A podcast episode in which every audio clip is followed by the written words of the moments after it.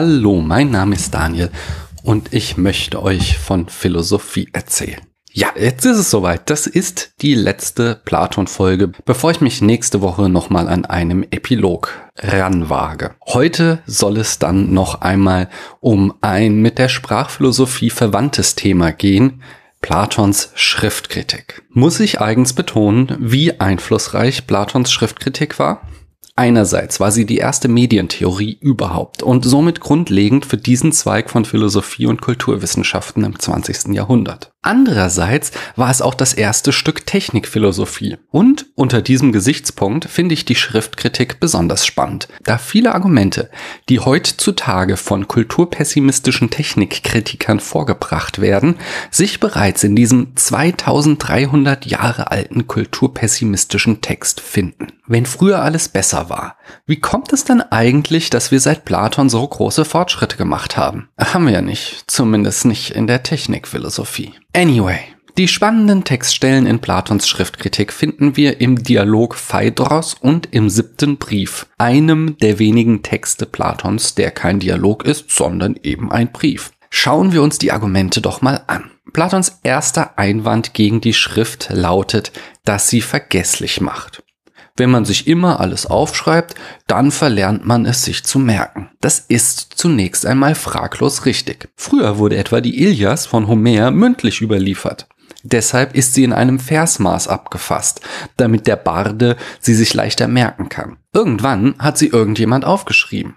Heute lernt sie kaum noch jemand auswendig, wir lesen sie einfach nach. Die entscheidende Frage ist allerdings, ist das wirklich schlimm? Ist das ein Verlust? Beispielsweise sind die Gedächtniskapazitäten eines Baden beschränkt. Das heißt, er kann sich ein, zwei, vielleicht auch drei oder vier Epen merken, aber dann wird es irgendwann eng. Mir aber stehen etliche tausend Bücher zur Verfügung, wenn ich in die Frankfurter Stadtbibliothek gehe und vom Internet will ich gar nicht erst anfangen. Und die Zeit, die ich früher für das Auswendiglernen aufbringen musste, kann ich heute mit Sinnvollerem verbringen. Zum Beispiel Podcasts über Platon aufnehmen. Jedenfalls kam das gleiche Argument wieder, als ich sich Navis anfingen durchzusetzen. Niemand kann mehr Karten lesen.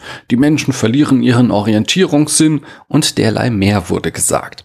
Und das ist das gleiche Argument wie bei der Schrift. Navis sind schlecht fürs Gedächtnis. Die Frage, die wir uns stellen sollten, lautet, ist das wirklich so schlimm? Wird nicht stattdessen eine Kulturtechnik schlichtweg durch eine andere abgelöst? Das nächste Argument von Platon lautet, dass Menschen sich einbilden, sich Wissen anzulesen, dass dies aber nicht der Fall ist, da sie nicht wissen können, ob das, was in den Texten steht, auch wirklich wahr ist. Die Schrift könne echtes Wissen nicht vermitteln, das könne nur die Dialektik. Hierbei handelt es sich um das Schundliteraturargument, das wahrscheinlich gegen so ziemlich jedes neue Medium, insbesondere gegen Comics, Fernsehen, das Internet, Computerspiele, Blogs, Social Media und YouTube vorgebracht wurde. Im ersten Jahrzehnt ihrer Existenz musste die Wikipedia sich immer wieder gegen den Vorwurf verteidigen, sie sei gar kein echtes Lexikon, denn da kann ja jeder reinschreiben. Ich will gar nicht bestreiten, dass man die Inhalte der Wikipedia mit mehr als einem Kran Skepsis lesen sollte. Doch diese Medienkompetenz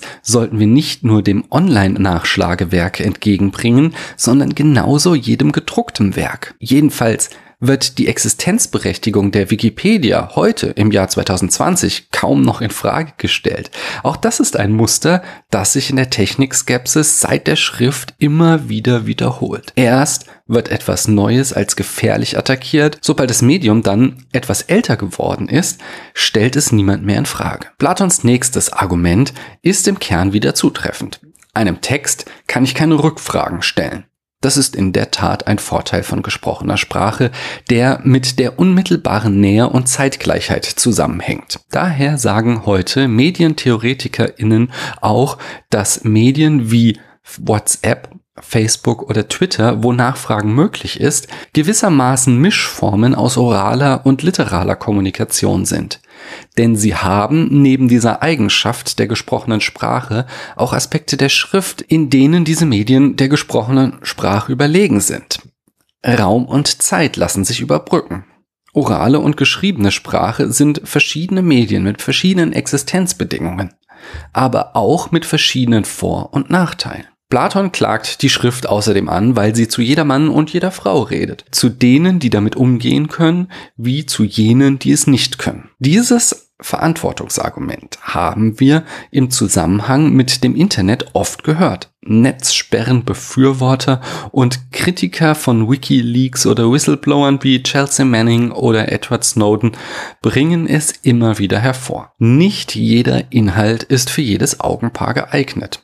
Gegen die Nachrichtenseite netzpolitik.org wurde deshalb wegen Landesverrat ermittelt. Natürlich erfolglos. Sicher ist an dem Argument etwas dran. Kinder sollten nicht zu früh Gewalt oder Pornos sehen und Bauanleitungen für Atombomben sollten auch besser unter Verschluss gehalten werden.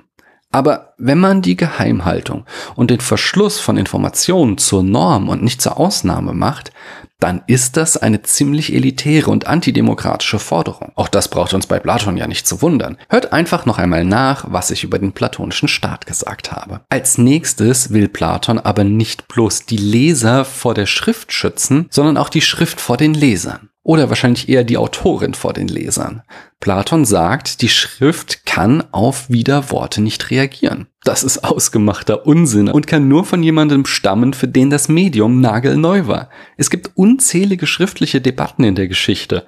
Schon mit Aristoteles, Platons Schüler, beginnen sie, denn Aristoteles wehrte sich oft schriftlich gegen Platons Argumente. Die Schüler der Akademie, die Platoniker, antworteten dann in ihren Schriften wieder auf die Aristoteliker. Platon behauptet auch, dass Schrift nur eine Spielerei ist, im Gegensatz zur Rede, die echtes Wissen vermittelt. Die ganze Debatte um E und U-Kultur, also dass es gute Kultur zur Erbauung und schlechte zur Unterhaltung gibt, basiert auf einem solchen Argument. Dass es Medien von höherer und niederer Qualität gibt. Computer mussten sich lange gegen den konservativen Vorwurf wehren, dass sie nur zum Spielen da sind, das Internet existiert nur für Pornos und Smartphones braucht sowieso kein Mensch. Oh, Moment, ich habe eine neue WhatsApp-Nachricht bekommen. Okay.